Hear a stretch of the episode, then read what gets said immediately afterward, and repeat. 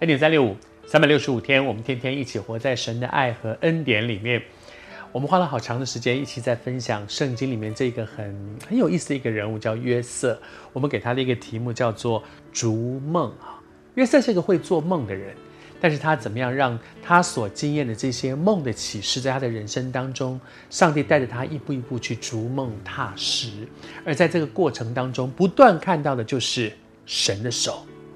我好喜欢小的时候唱的一首诗歌，说有一恩手，就在我的人生当中有一双看不见的手，那双看不见的手带着我一步一步去走向神对我们生命当中的那个荣耀的作为、荣耀的命定。而约瑟自己经历了这些，他也用这些去安慰别人。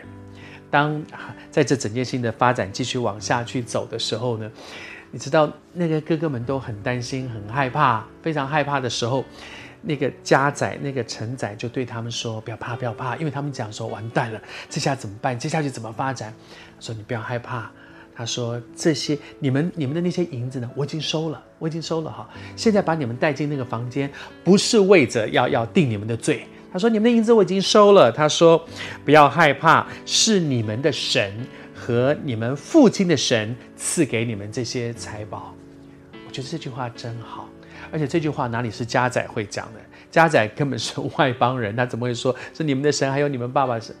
他一定是约瑟交代他，他们如果害怕，你就跟他这样讲。谢谢主，因为这是约瑟的经历。你知道我们讲的话对别人有没有帮助？常常关键在我所讲的话，只是一个我在别人的书上读到的一个道理，一个冷冰冰的道理，还是一个热腾腾的我生命里面的经历。约瑟说这样的话去安慰别人，因为那就是他的经历。他经验在人生的每一段路程当中，虽然有困难、有困境，虽然有有被陷害，虽然有被遗忘，但是神的爱和恩典从来没有离开过他。